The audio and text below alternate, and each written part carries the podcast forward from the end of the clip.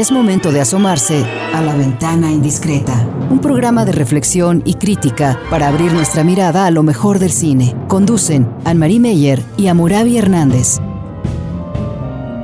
La ventana indiscreta. Iniciamos. Bienvenidos a La Ventana Indiscreta. Estamos otra vez, como cada miércoles, en un programa sobre cine y finalmente ya este domingo son los Óscares. Eso es una buena noticia porque ya no vamos a tener que escuchar noticias de las películas nominadas. Eso luego a veces la cuesta de los Óscares eh, cuesta mucho. Em, pero bueno, también en México tenemos nuestros, nuestros propios premios, nuestros propios galardones y nuestros propios cierres de año. Está conmigo Anemarie Mayer. ¿Cómo estás, Anemarie? ¿Qué tal? Muy bien, bien, también eh, nos hemos estado calentando para la ceremonia de los Óscares y obviamente ahí vamos a estar a ver si nuestros preferidos ganan y um, con un poquitito de más, eh, incluso eh, más suspenso que otros años, porque sí queremos que Pinocho, aunque no es película mexicana, sí gane, pero ahí hay mucha no diría mano de obra, mucha creatividad también mexicana eh, que hay que este, ver dónde queda, ¿no? También, y espero que Pinocho sí se levante con el premio a mejor este, animación. Debería, según yo, estar en otras categorías, pero sabemos que todavía esos casilleros de la selección son un poco anticuados, todos los híbridos no sabemos a dónde meterlos y finalmente tratan el cine de animación como si no fuera una narrativa cinematográfica como todas las demás, ¿no? No sé si estés de acuerdo y qué te esperas tú.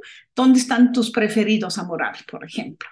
Bueno, como tú mencionas, yo creo que todos estamos ante la expectativa de lo que pueda pasar con Pinocchio. Ojalá que si gana, que lo más probable es que sí, porque ya ha ganado todos los premios, al menos de aquí, de diciembre para acá, ha ganado todos los premios posibles.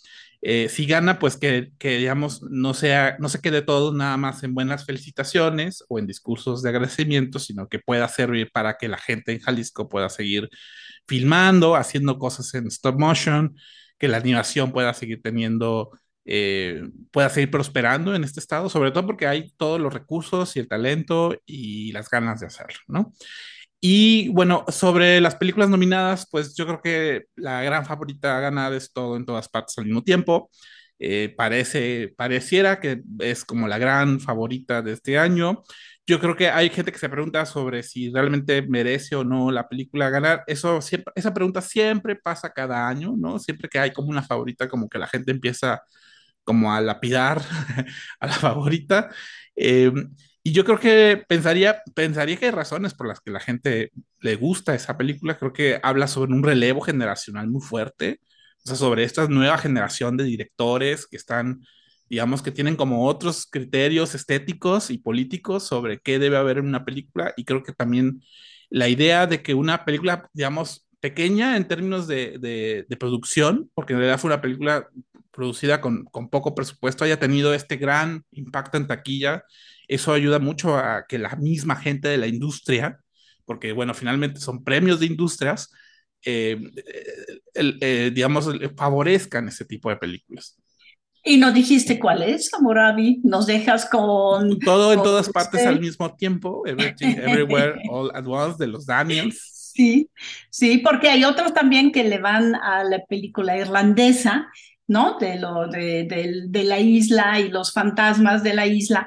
Pero sí, yo creo que Every, Everywhere, esa es probablemente la que se va a llevar muchos premios por ser tan también tan diferente, ¿no? Y al mismo tiempo que juguetona, también un poco irreverente, no sé si tú pienses. Y la migración finalmente es también un tema que se trata en esa película y la desubicación dentro de un sistema que no reconoces, ¿no? También es lo importante. Pero si quieres, venimos a Guadalajara, donde hubo tres o cuatro días importantes de la Canacine, la Cámara Nacional de la Industria Cinematográfica. que no nos dimos cuenta porque de repente amanecieron los periódicos, ya empieza y ya era el último día porque ya había empezado dos, tres días antes, pero lo que sí se entregaron fueron los premios que cada año entregan y el premio a mejor película que para ti, para mí creo que no fue este, una gran sorpresa, pero sí un gusto enorme fue Bardo de González Iñárritu y también ganó este Daniel Jiménez Cacho mejor actor eh, porque en la película Bardo sí es un tour de force muy fuerte para un actor que tiene que darle como coherencia con su actuación y su personaje a una película que es un, como una película ensayo sobre unas eh, sueños, imágenes, secuencias que más bien reflexionan acerca de no soy ni de aquí ni de allá, no sé quién soy ni dónde estoy. Más o menos para mí sería lo que dice o lo que nos dice la película Bardo. Sí, yo, igual que tú, me, me sorprendió que descubriéramos tarde que iba a haber una entrega de premios de Calacina aquí en Guadalajara. Creo que siempre se han hecho en Ciudad de México. Creo que un poco la, la expectativa era impulsar todo este movimiento de Filma Jalisco y de que, Guadalajara y el Estado pueda convertirse como en un centro de producción cinematográfica y que pueda traer inversión y, interés para, para, producir aquí en el Estado. Y obviamente el tener este tipo de premios en el Estado, pues garantiza como cierto vínculo y relación comercial. Ahora, lo interesante de Bardo es que Bardo, aunque es una película de Netflix, se estrenó en cines y se estrenó además en los cines fuertes, ¿no? O sea, en Cinépolis, etcétera por haber respetado justamente esta ventana de exhibición, que es lo que tanto se pelean entre los streaming y las salas de exhibición, ¿no? O sea, que al menos haya, ya le bajaron a dos meses, dos meses de, separación, ¿no? Entre, entre un estreno en cine y el estreno en, en otras plataformas, ¿no? Y, yo creo que em, el que el que Bardo haya estado tanto tiempo en cartelera, pues también eso habla de, del impulso que tiene, que sigue teniendo el cine mexicano en taquilla, ¿no? Y creo que eso, eso pesa mucho en este tipo de premios que quienes, yo me imagino, quienes otorgan este tipo de premios son la gente que está relacionado con la parte comercial del cine, o sea, los exhibidores, los productores, los más que los creativos o, que la gente o que los artistas mismos, ¿no? Sí, eso es lo importante, pero también a mí me sorprendió entonces que, por ejemplo, González Iñárritu no ganara lo de mejor director, porque sí también, bueno, Bardo fue un proyecto tan personal que lo notamos e incluso es una de las cosas que mucha gente hasta le critica a la película que es tan personal eh, que yo no, no, no lo creo. Sí tiene que ver con toda una comunidad eh, de mexicanos que viven en el extranjero, en el fondo la diáspora que vive en el extranjero y regresando a México, pues de su hogar, pero también se extraña es, se siente un, hay un sentimiento de extrañamiento frente a lo que vivimos en, en, nuestro país, ¿no? Mejor director para ellos es Lorenzo Viga, fue Lorenzo Viga, un venezolano que ya vive y hace cine en México. Yo amo su, su película corta, Los elefantes nunca olvidan, de unos hermanos que se eh, quieren matar a su padre y finalmente, bueno, lo que, lo que vemos en el desenlace es que los lazos de hermanos son más fuertes que el odio al padre. Él hizo también desde allá El vendedor de orquídeas y ahora La caja, que es una película por la que ganó el mejor director. Y de los premios que recibe me llama mucho la atención que hay una categoría que es la de mejor campaña, que yo creo que está muy, está muy curioso, me parece simpático. Se la llevó esta película mexicana de, de terror Mal de Ojo, que sí tuvo pues cierta repercusión en redes sociales por, no por ser la gran superproducción, sino como a pesar de ser una película pequeña, pues genera nombre y genera interés, genera ruido, ¿no? Entonces está padre ver como otras ópticas a veces que tiene la gente sobre cómo, cómo debe ser una buena película o cómo debe promoverse una película y, creo que esa sensibilización sobre cada vez que, necesitamos saber para que la gente esté interesado en ir al cine, no, no es solamente suficiente que la película sea buena, digo, eso me parece que es una condición mínima, sino que además que, que pueda permitir a la gente ya no nada más eh, eh, digamos, ver una película porque en su casa, sino que además se salga de su casa para ir al cine a ver una película. Eso, eso es lo que la gente ahorita, la industria se está preguntando, ¿cómo le podemos hacer para que regresen a las salas de cine? Y luego este tipo de premios eh, justamente buscan hablar de, de, eso, ¿no? De qué es necesario para, para poder lograr eso. Almari, vamos a estar hoy comentando dos películas que están nominadas al Oscar. Una de ellas, La ballena, la película de Darren Aronofsky, y otra, Women Talking, Ellas Hablan, una película de Sarah Polly. Pero justamente para ir cerrando con eh, las nominaciones al Oscar, pues nos faltó, nos ha faltado poner la canción que, que nominaron de Rihanna para Black Panther. Entonces les dejamos esta canción y lo escuchamos en el siguiente bloque de La Ventana Indiscreta.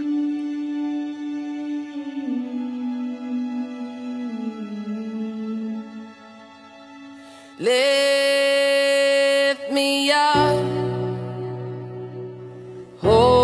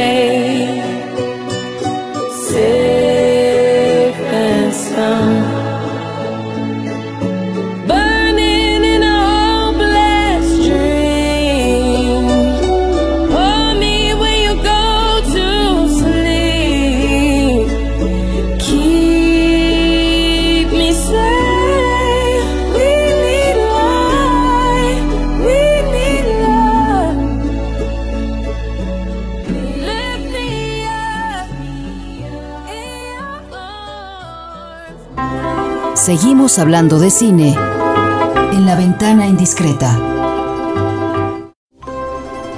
Es momento de asomarse a la ventana indiscreta.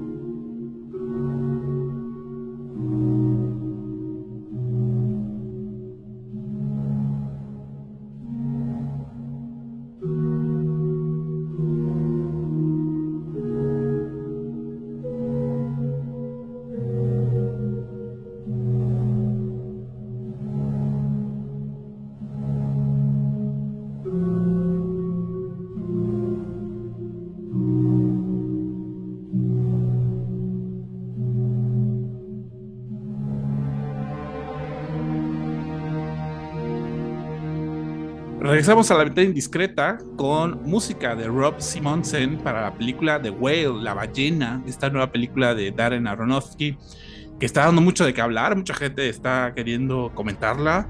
Eh, yo creo que por el, lo límite eh, que está viviendo el personaje protagonista, y, y, yo creo que también por, digamos, cierta, cierta uh, manera de generar controversia que tiene Aronofsky en su filmografía, yo creo que no hay película de él que no genere algún tipo de reacción eh, drásticas sobre lo que hacen sus personajes o sobre las situaciones que muestran en ella.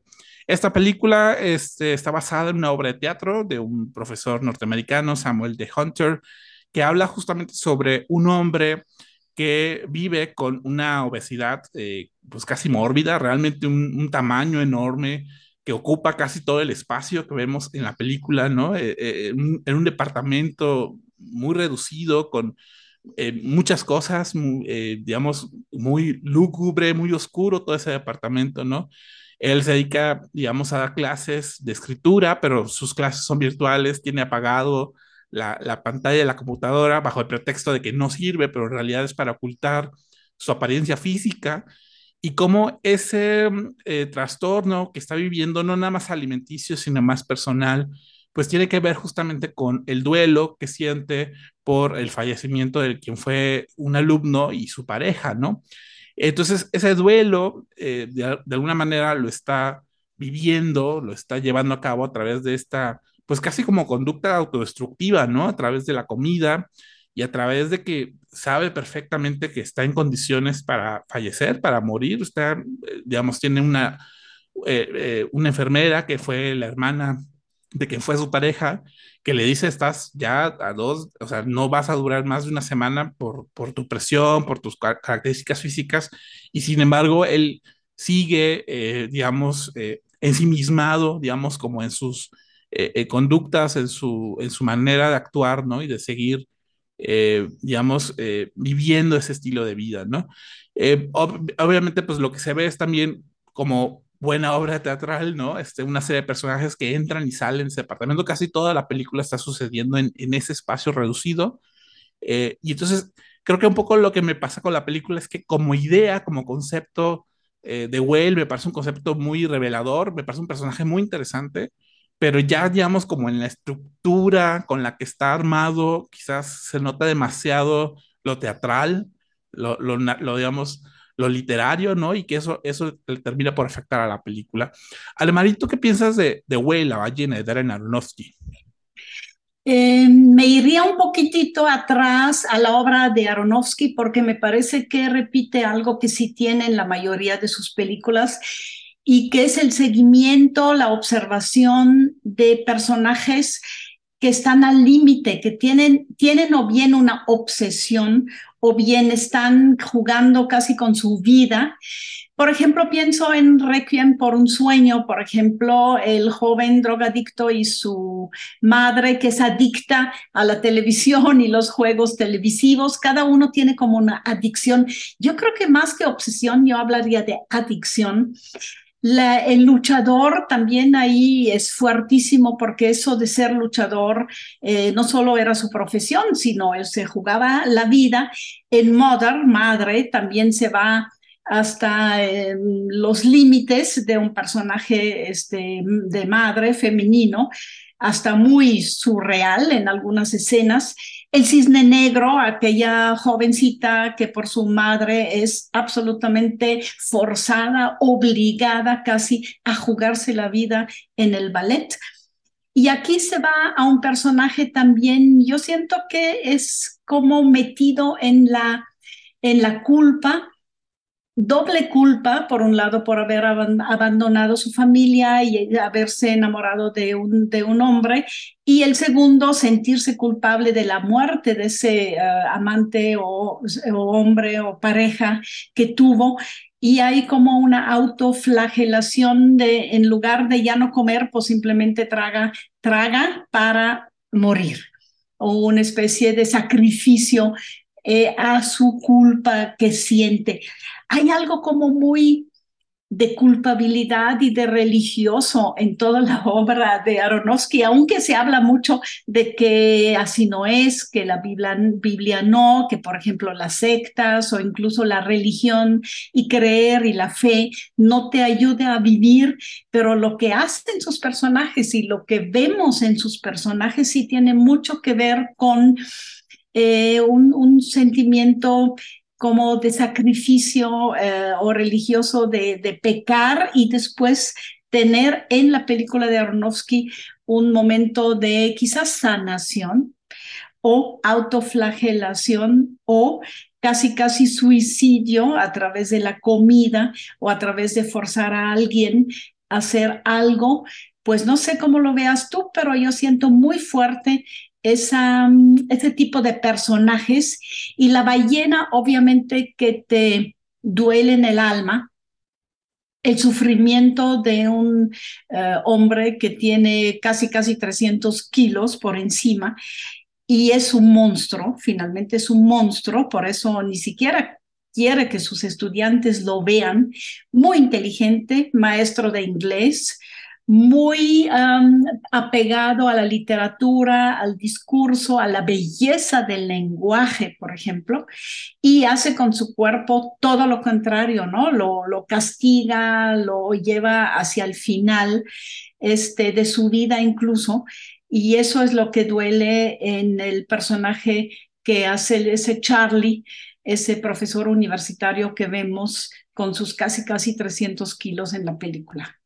Sí, lo dices muy bien, duele porque es muy contrastante, digamos, la, la naturaleza casi bondadosa del personaje en contraste con eh, el castigo que él mismo se está, se está dando, ¿no? Este, con, con, la apariencia física, ¿no? Y con, con la culpa que también siente por, por, por ser así, por mostrarse así, por tener esa imagen, ¿no?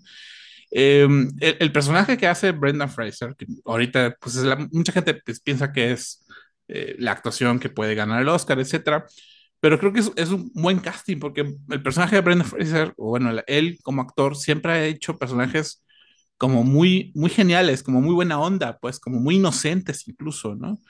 Y creo que aquí se nota mucho lo, la cierta inocencia que, que, termina por matarlo, ¿no? O sea, esa inocencia es lo que finalmente lo lleva a ese sentimiento de no actuar o de no reaccionar de manera mucho más sana frente a eso, porque lleva una idea, eh, digamos, está como obsesionado por encontrar la honestidad en el arte y en la literatura y en las ideas, y lo lleva de manera obsesiva a, a su propia, digamos, y de manera drástica a su propia vida, ¿no? Y me hizo pensar mucho sobre qué realmente necesitamos, por qué necesitamos realmente lo, lo honesto en el mundo si, te, si, esa honestidad te termina flagelando también, ¿no?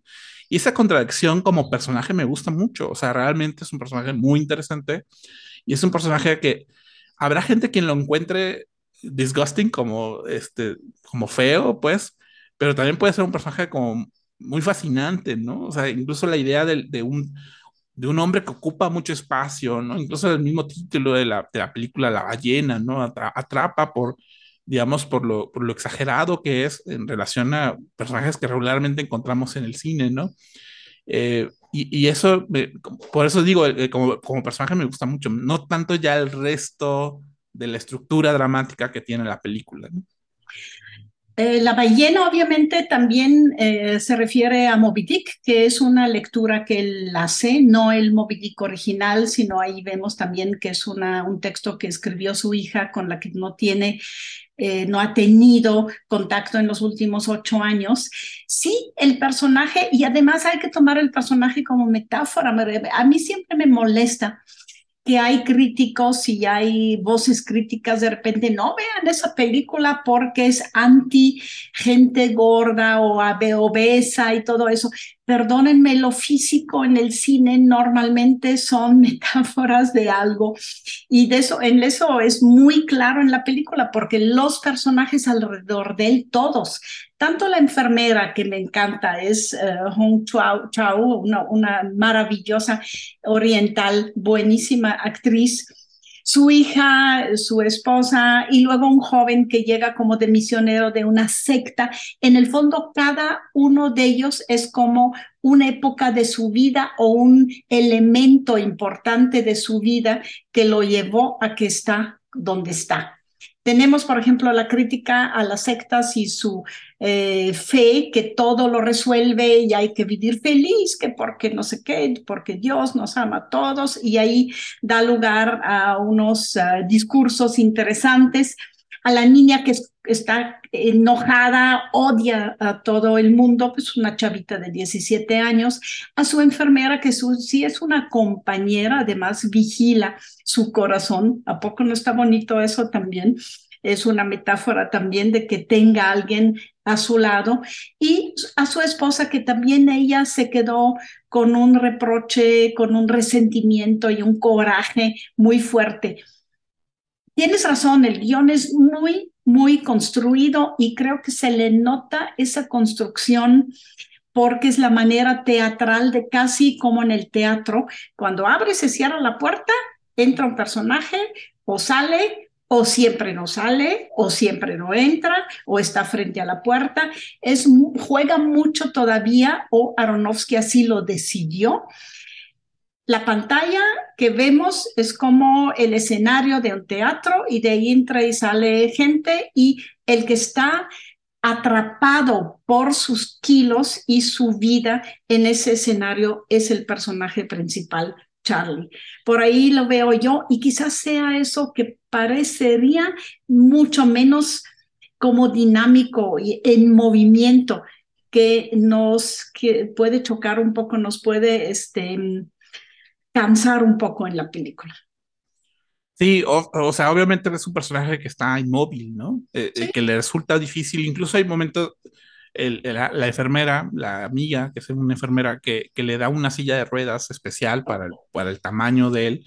Eh, sí, le da cierta movilidad dentro de la casa, pero por el tamaño no puede entrar por la puerta, ¿no? Ese, ese tipo de, de, acondicionamientos y de límites que, que, está viviendo de manera muy solitaria también, eh, alimentan mucho, digamos, esa, esa soledad que siente el personaje, ¿no? Y ese trastorno por el que está pasando el personaje. Eh, creo que también tiene mucho que ver con, con, el tema religioso, ¿no? Con la parte, digamos, de, de, un personaje que es un misionero, que le está tratando desde su visión muy apocalíptica del mundo, ¿no? Y de la redención, eh, pues tratando de ayudarlo, o quizás más bien de ayudarse a sí mismo, ¿no? Ayudando a, este personaje. Y, él, rápidamente revela como su, intención, ¿no? Y, por eso quizás eh, esa, esa, desesperación que sienten los personajes secundarios de querer ayudarlo a él, pero que él no se deja, eso constantemente está eh, generando suspenso y generando interés en la película, ¿no? O sea, es como, finalmente todos los personajes le le reclaman cosas a él y él no puede pues más que decir lo siento, ¿no? Y vuelve a decir lo siento y lo siento y lo siento. Y esa, esa, esa incapacidad, digamos, de poder generar vida, ¿no? De construir vida, me, me, parece, me parece interesante esa relación entre el personaje principal y los secundarios, ¿no? ¿Qué te parece el desenlace? No hay que decirlo, pero ya lo sabemos desde el principio. Eh, también el desenlace finalmente no nos deja con mucha esperanza y, siento como que cierra una vida eh, autoflagelante, podemos decir, autocasti que se castiga a sí misma, que no mm, también, también ya están en otras películas de Darren Aronofsky y quizás yo lo noto mucho también de drama y de teatro norteamericano y hasta de cine norteamericano. Es como, no es el viaje del héroe a la sanación, a veces con happy end, ahí está, pero sí hay también esa otra corriente que es una especie de viaje del héroe al infierno, atravesando y llegando hasta los límites. Puede ser la muerte, pero también puede ser hasta peor que la muerte que hay en la literatura y el cine norteamericano yo creo que es lo que, que mucha gente le cuestiona, ¿no? A la película, ¿no? Y que, que, mucha gente se puede preguntar por qué, está, por qué un personaje decide finalmente hacer lo que hace, ¿no? Y esa, esa situación que está como fuera de los límites de lo racional, ¿no? Eso me parece que es, es interesante en la película. Hay una película mexicana que yo creo que tiene como el, el giro es lo contrario a esta, ¿no? y que, me llama la atención porque a partir de The Well empezó como a haber más interés por ver esa película que se llama Distancias Cortas. Es una película de Alejandro Guzmán Álvarez. Yo la pude ver en el FIC eh, como en el 2015 más o menos, cuando, cuando estaba las, las funciones fue en, en, el Cineforo, esa ocasión, ¿no? Eh, y, creo que también tiene un personaje que es un personaje, digamos, obeso, con mucha dificultad para moverse, para poder eh, relacionarse con, con, el resto de las personas, que también vive, digamos, aislado del mundo, porque pues eso, la, inmovilidad le impide relacionarse con los demás, ¿no? Y que ahí sí hay más bien un viaje hacia afuera, ¿no? Hacia el exterior y hacia la redención. ¿Sí? Eh, no sé si te acuerdas de esa película. No, claro. ganó la Ariel la mejor ópera prima. a mí me gustó muchísimo la película. Ahí lo que le pasa al personaje ese también de sobrepeso es que de fuera le llegan también gente con problemas este, sociales y forman con él como una pequeña comunidad, creo que son tres o cuatro que le, le ayudan. Me acuerdo de un chavo como medio rockero, este, medio uh, pandillero también ahí y, otro este, joven también y, luego su hermana. Eh, él está metido en una, en un, digamos, una red social que le ayuda y él le ayuda a otros y aquí vemos al Charlie totalmente como si no hubiera sociedad alrededor. Lo único a lo que se refiere la película es su contorno, su entorno de pareja y familiar, punto. No existe la sociedad y creo que eso es lo que salva la película mexicana de ser tan este, catastrófica como la de la ballena. Tan apocalíptica quizás, ¿no? En, el fondo, en el fondo es como sabemos que, que, ah, que, digamos, hay una especie de futuro apocalíptico dentro de la película y eso es lo que a lo que finalmente llegamos. Eh, esto es La ballena, la ballena la pueden ver en cartelera y distancias cortas la pueden ver en Filming Latino. Eh, yo, es, rara la comparación, me parece que son películas muy, muy dispares, muy distantes entre sí, pero como tienen este personaje como que es muy visible, digamos, eh, llama la atención, obviamente, para, para los espectadores. Eh, dejamos música de La Ballena y nos escuchamos en el siguiente bloque, La Ventana Indiscreta.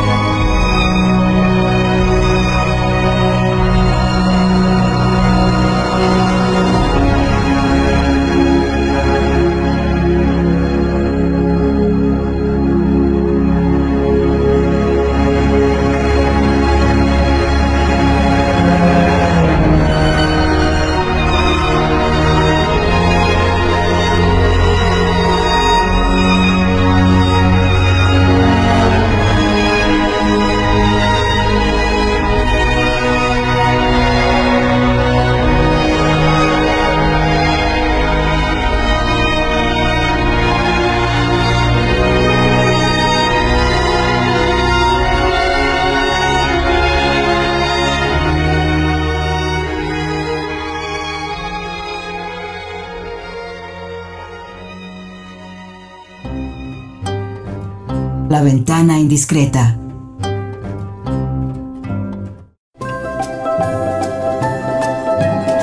La ventana indiscreta.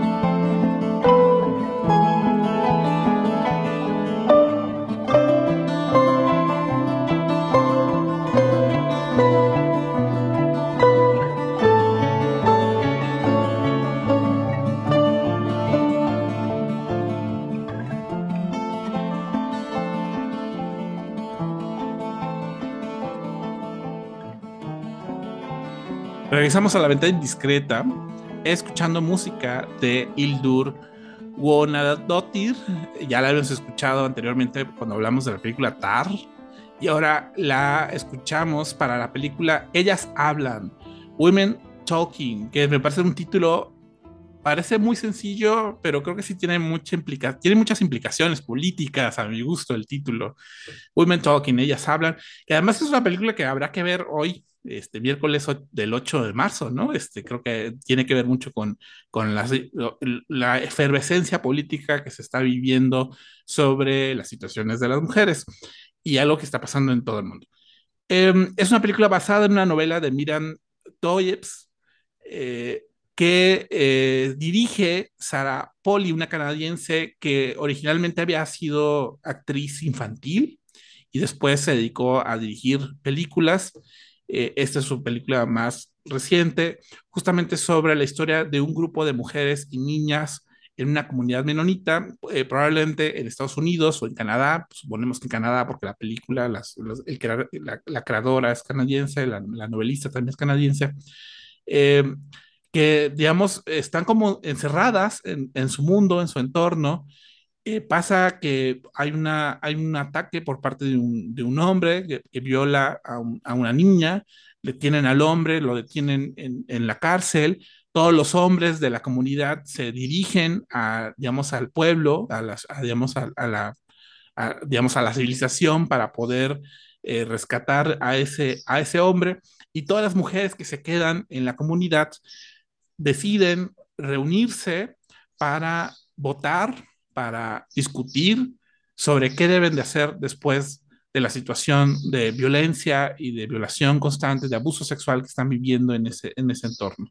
Y lo que vemos es como una obra de teatro, una especie de obra de teatro donde vemos a un grupo de mujeres que se reúnen para discutir, dialogar, para conversar, para poner en discusión todos los puntos de vista posibles sobre qué deben de hacer. Deben eh, quedarse, deben perdonarlos, como los está obligando, digamos, el patriarcado de ese entorno. Deben quedarse y luchar o deben irse, deben abandonar el lugar para poder, digamos, salvarse, para poder sentirse más seguras después de todo lo que les, digamos, después de todas las experiencias que toda esa comunidad de mujeres ha experimentado eh, con los hombres de, esa, de, esa, de ese lugar. Armari, ¿tú qué piensas de Ellas hablan, Women Talking, de Sarah Polly? Sí, mira, me sorprendió que es una, eh, parecería una película paralela a la de Maria Schrader, que es She Said, ella dijo, que es alrededor del caso de uh, Weinstein y las mujeres este, actrices del show business en general que empezaron a hablar y decir lo que les estaba pasando. Entonces yo me esperaba algo parecido, mujeres hablando, que también eran mujeres que levantaban la voz en contra de la opresión este, patriarcal pero es totalmente diferente, ¿no? Me, sorprendió que es otra cosa porque Women Talking es más bien entre ellas el tipo de argumentación y argumentos que tienen, como tú bien dijiste, o bien para soportar eh, a los hombres y sus ataques, o para luchar contra ellos, o para simplemente hacerse a un lado y abandonar la comunidad. Que sean menonitas, no lo dice en la película, pero pueden ser mormones o, menonitas o de esas, como, de esas este, sectas religiosas que hay mucho en Estados Unidos, también en México los tenemos, también en Europa, que son una comunidad cerrada y sobre todo una comunidad que separa totalmente todavía los roles femenino y masculino. Aquí en la película ni siquiera conviven, ni siquiera viven en parejas como la vemos en la, en la luz silenciosa, por ejemplo, sino que viven las mujeres y los niños juntos y los hombres en otro lado. También leí Amurabi, que se trata finalmente de un hecho real que la eh, autora de, la, de la novela ha tomado de Bolivia, de una comunidad de mujeres que dicen ser atacadas por la noche comparo por un ente masculino como satánico que las viola. Entonces en la película eso lo vemos no solo una sola vez, que una mujer o una niña en la mañana se despierta porque ha sido este, drogada y se despierta con la cama y la ropa ensangrentada. La sangre como eh, testigo de un ataque, de una violación Incluso ellos al principio en sus argumentos ahí lo dicen que es como muy, muy diabólico, que lo hacen de noche, lo hacen este, a, mujeres drogadas o a niñas, hasta una niña de 11 años, dicen en la película. Entonces ahí sí, obviamente el coraje, eso sí me gustó, ese como explosión de corajes, de argumentos, de necesidad de Em, describir lo que les estaba este, pasando al principio de la película me pareció muy poderoso.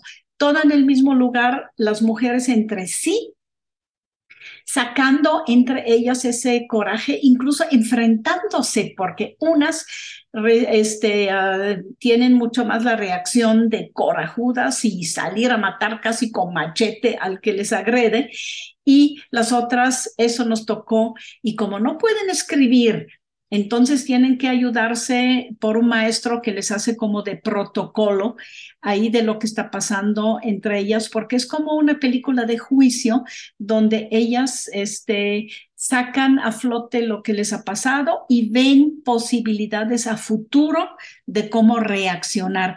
De esas películas de juicio que son un género en el cine norteamericano y que aquí también lo vemos pero a nivel femenino, de especie de juicio, pero el juicio ya pasó. Obviamente, si ellos saben, los hombres son culpables y qué pasa con nosotras, cómo vamos a reaccionar, reaccionar. Finalmente, esos son los argumentos que nos están este, diciendo, ¿no?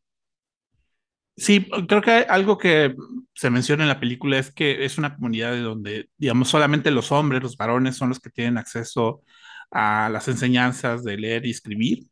Eh, hay un punto al principio de la película donde dice, al, no tener las palabras para describir un trauma, se vuelve todavía más violento y se vuelve todavía más conflictivo, ¿no? Y entonces por eso decía que, la idea de, hablarlo, de, denunciar eh, lo que le está pasando a los personajes, es en sí un acto, digamos, de, rebeldía, ¿no? Y de confrontación con lo que, digamos, con lo que les está sucediendo. Y el otro tiene que ver con cómo está interrelacionado con todo el tema religioso. Eh, como tú dices, está, hay, esta creencia, ¿no? De que, fue un demonio, fue el diablo quien en la noche eh, se le apareció y, la atacó, ¿no? Y, más bien es, es, ella la que está, digamos, endemoniada, que fue. Eh, y, entonces de pronto hay, hay una especie de, de, de, disputa y de conflicto entre los mismos personajes de, qué tanto eh, pueden conciliar, digamos, su realidad eh, inmediata con sus creencias religiosas y con su espiritualidad. Eso me parece que está muy, me parece muy interesante esa discusión, ¿no? Sobre cómo, no nada más desde el punto de vista femenino, sino desde el punto de vista religioso, cómo afrontan y cómo confrontan, digamos, la situación de abuso sexual, ¿no?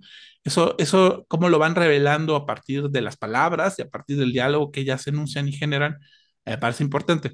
La novela está, lo que en realidad vemos en la novela son, son las minutas que escribe eh, el único hombre que está en esa conversación, que además eh, se reserva el derecho de opinar constantemente, ¿no? Porque dice, bueno, a mí lo, yo nada más, lo único que puedo hacer aquí es, es escuchar y registrar todo lo que ustedes están diciendo, un poco también por la, la relación que él tiene con su propia madre, ¿no? Que, él cuenta que su madre también alguna, alguna vez intentó eh, levantar la voz, ¿no? Sobre la situación de las mujeres en esa comunidad y, terminó siendo exiliada, ¿no?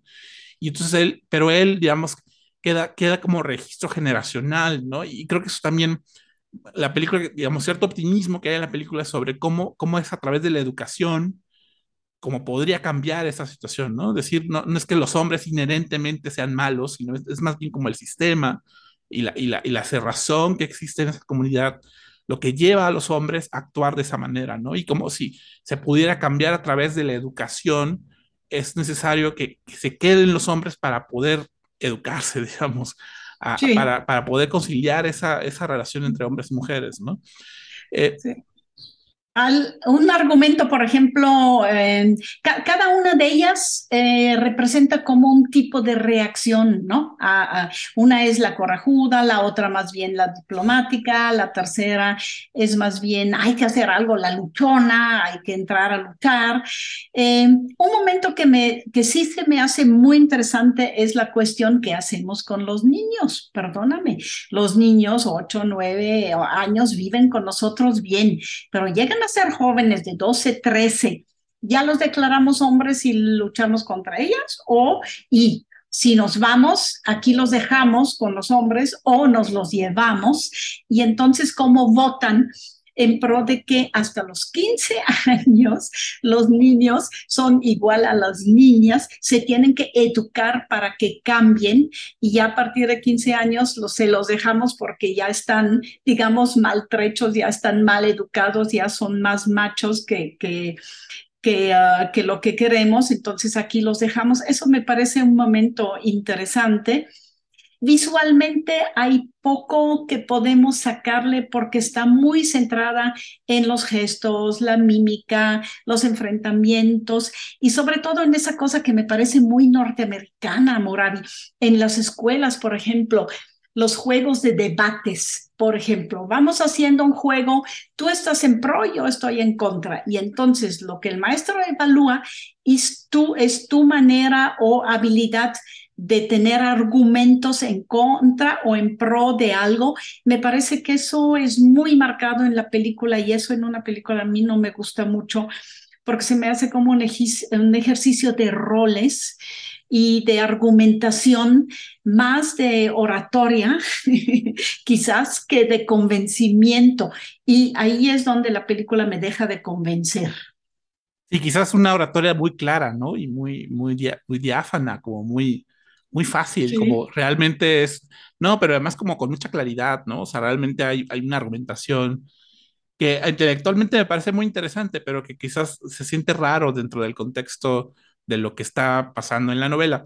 A mí lo que sí me gusta en términos de, de, de cómo es una película sobre hablar y sobre argumentar, que a mí sí me gustan mucho las películas jurídicas, ¿no? En ese sentido, eh, eh, hay, un personaje que dice, bueno, finalmente lo, lo, que nos tenemos que preguntar es por nuestro futuro, ¿no? Por cómo imaginamos una sociedad nueva.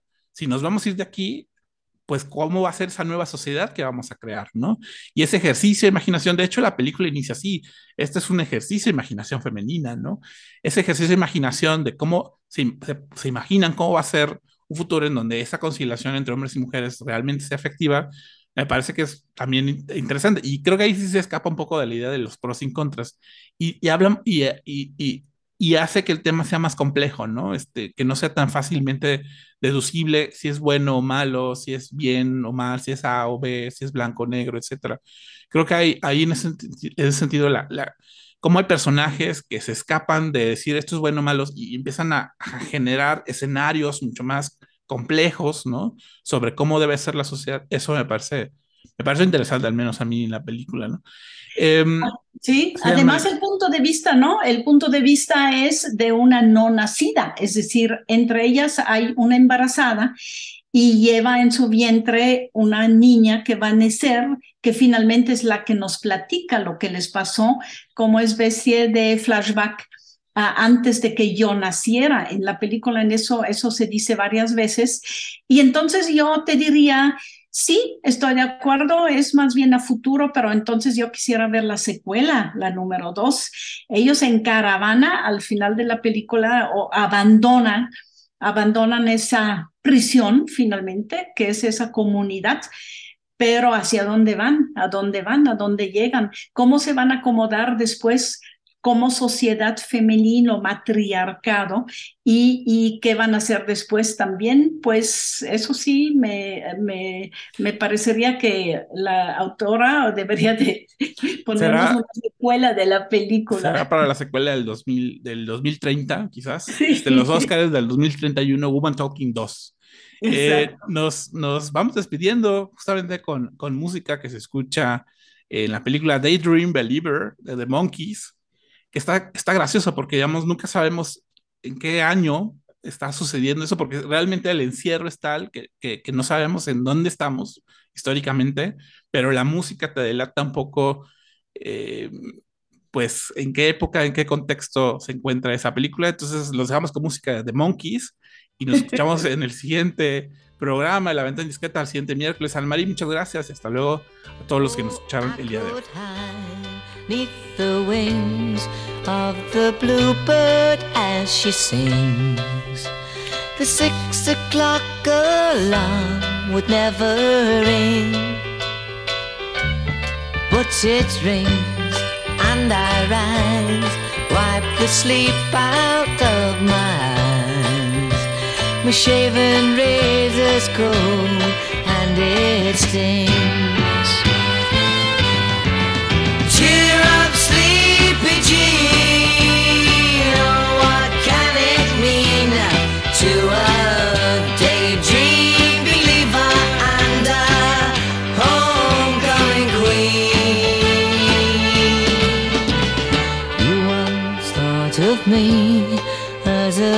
White knight on his steed. Now you know how Por hoy cerramos la ventana indiscreta. Nos escuchamos la próxima semana.